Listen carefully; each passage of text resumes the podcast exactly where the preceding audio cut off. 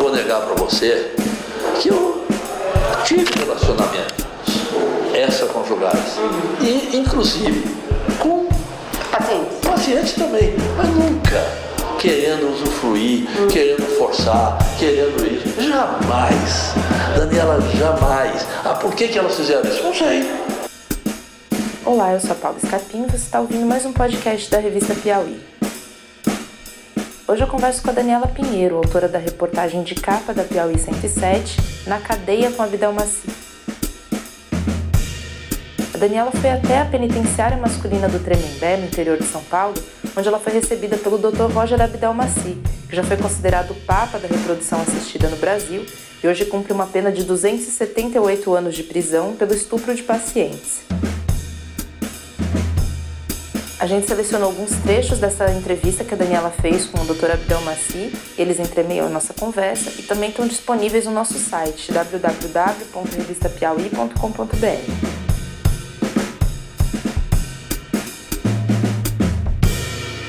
Tudo bem, Dani? Tudo bom. É, eu queria que você contasse um pouquinho pra mim como é que foi esse processo de convencimento do Roger Abdelmaci. Como é que você conseguiu esse acesso a ele? É uma história de cinco anos atrás. Quando ele, em no- em 2009, quando começaram as denúncias, eu comecei a, enfim, a falar para o advogado dele que eu gostaria de fazer o perfil dele, enfim. né, e ele falava, não, não é a hora, não sei o quê, para lá. É, e todo ano eu lembrava um advogado dessa história, às vezes mais de uma vez por ano. Mais uma vez é, uma, é, é um, é um perfil que a gente parece que não tem dúvida sobre o que, que acontece, né? Quer dizer, e, e, não- e fica com a impressão assim de que o lado da pessoa não interessa um pouco, porque ele foi acusado de crimes tão hediondos, tão horrorosos, de situações tão grotescas que aí você acha assim que esse cara não tem que ser ouvido. Essa matéria eu não sei se é o outro lado dele, mas é ele, né? Então assim, é, ele nunca tinha dado entrevista, nem quando ele foi preso, ele deu pequenas frases ali algemado, baixando a cabeça para entrar no camburão.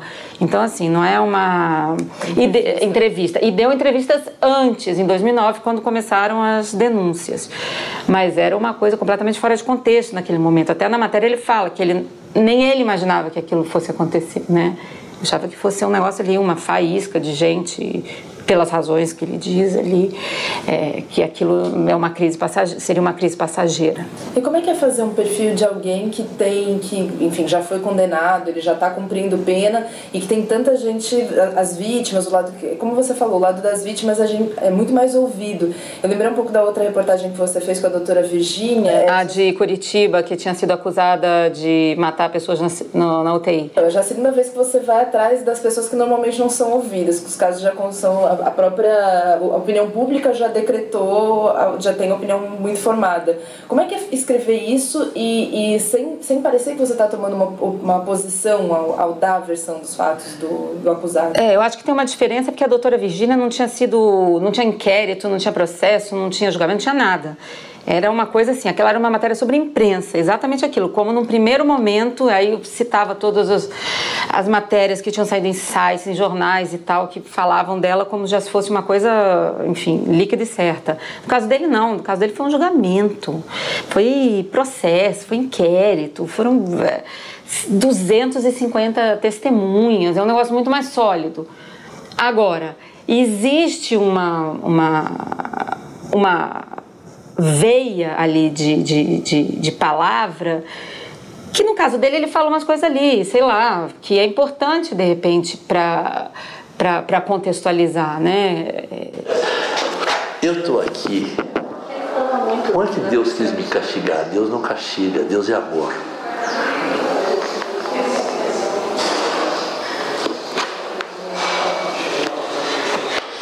Vezes ele quis quebrar um pouco toda essa prepotência que eu tinha e que eu causa- causava inveja nos meus concorrentes. E eu era o melhor mesmo, você me desculpe, mas eu, eu- isso não é prepotência. Era a melhor clínica e uma das melhores do mundo porque eu investia. Eu queria que você contasse um pouquinho como é que foi tecer essas histórias, porque tem a história do Roger Abdelmaci, tem a história das vítimas, a história da imprensa, você falou que tá, tá, tá saindo o terceiro livro em cima da história dele. É, fora o dele, que é o quarto. Né? E como que foi tecer todas essas informações, a história da fuga, a história dos abusos, e de uma forma que ficou muito contínua. A gente entra na prisão junto com você no começo da matéria e sai da prisão junto com você, está tudo ali. É, é como se fosse três matérias, né? Como se fossem três matérias. Então você poderia fazer uma no jornal, vamos dizer, você faria uma matéria sobre a fuga, uma matéria sobre né, a fuga paraguai, uma matéria sobre o que, que aconteceu, uma retrospectiva e uma matéria de agora. Eu fiz separado, praticamente separado. Você escreveu como se fossem três matérias diferentes e depois amarrou? Amarrei e ali fiz alguns links entre as coisas. Parece meio besta isso, mas é verdade.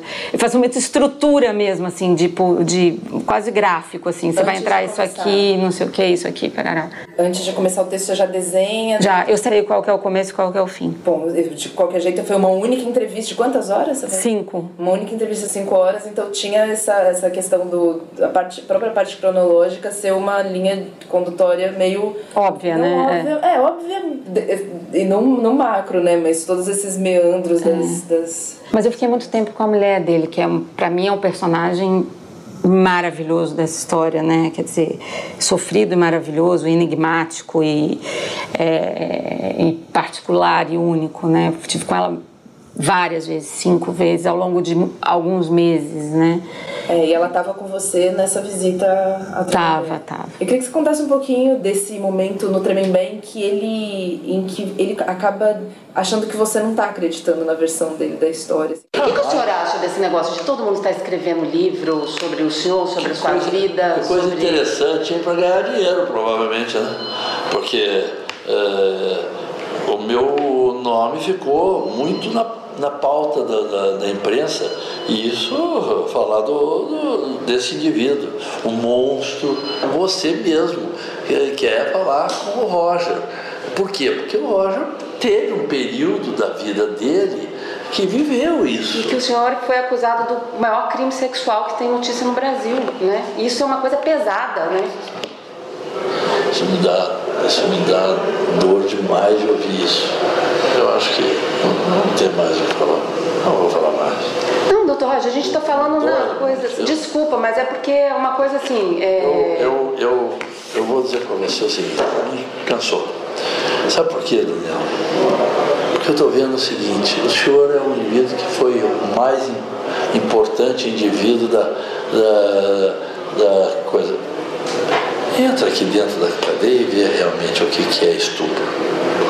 Essa matéria, o senhor tem que falar, e eu não posso ficar adorando a pílula com o senhor, eu não sou uma criança, a gente está conversando entre adultos. Então, assim, é, o senhor está aqui é, por isso, então a gente tem que ter uma conversa de pessoas sei, adultas. Mas é... é muito difícil para mim isso, é muito duro isso, é muito, é, é uma é uma inverdade isso, é um absurdo. Assim, como é que você, como jornalista, você, se, você faz a pessoa continuar falando e ao mesmo tempo não, não, não diz para ela, não, eu acredito em você? Como é que. Como é, que é não, não. É, aquilo ali é uma, era uma situação assim muito foi muito desagradável e muito constrangedora no final porque não é legal isso assim não é que a pessoa fala assim que maravilha o cara falou isso chorou a mulher isso é uma situação horrorosa, porque é uma situação muito íntima, no fundo. É, e eu não achei que ele fosse reagir dessa maneira. Ele já tinha chorado várias vezes, eu tinha falado, ela já tinha chorado, já, era uma conversa tensa e emocional, mas é, ela, o, o, gatilho foi quando eu falei aquilo que a gente estava falando. Como que. Por que, que ele achava que as pessoas estavam interessadas em filmar a vida dele, escrever livro, não sei o quê? Ele falou, ah, porque eu acho que eu devo ser muito interessante, não sei o quê. Eu falei, não, o senhor cometeu o maior crime sexual da história do país, né? O senhor cometeu, não, senhor, não falei cometeu, o senhor foi condenado pelo maior crime sexual da história do país. Aí fechou, a, fechou o tempo. Aí ele falou chega, acabou e parou de olhar para mim. Só falava para ela, vamos embora daqui, eu não tenho mais o que fazer aqui e tal, parará. Você o que você está falando, isso é muito duro, não sei o quê. E é duro né? Mesmo eu não estou julgando se, se é cabível ou não, não sei, é duro, né? E como você convence ele a continuar falando numa situação dessa em que ele se dá conta de que, que, ele, que dar a versão dele da história não significa inocentá-lo, de justificar o que ele fez de forma alguma? Quando a gente está ali naquela situação, é um pouco, é um pouco assim conta, eu quero, quero ouvir a sua, a, sua, a sua parte, sabe? E na matéria tem a parte dele, contextualizada com as vítimas, com o promotor, com a fuga, com a polícia, com jornalistas, com enfim. É, mas tem espaço para ele falar, não é? Que ele nunca teve, que nunca. É, e não acho isso ruim. Claro. Ah, tá ótimo, Dani. Muito obrigada pelo seu De tempo, nada. atenção. Você acabou de ouvir mais um podcast da revista Piauí. Hoje eu conversei com a Daniela Pinheiro, autora da reportagem de capa da Piauí 107, na cadeia com Abdel Maci. Esses trechos que você acabou de ouvir da entrevista que a Daniela fez com o Dr. Abdel Maci e outros estão no nosso site www.revistapiauí.com.br. Até mais!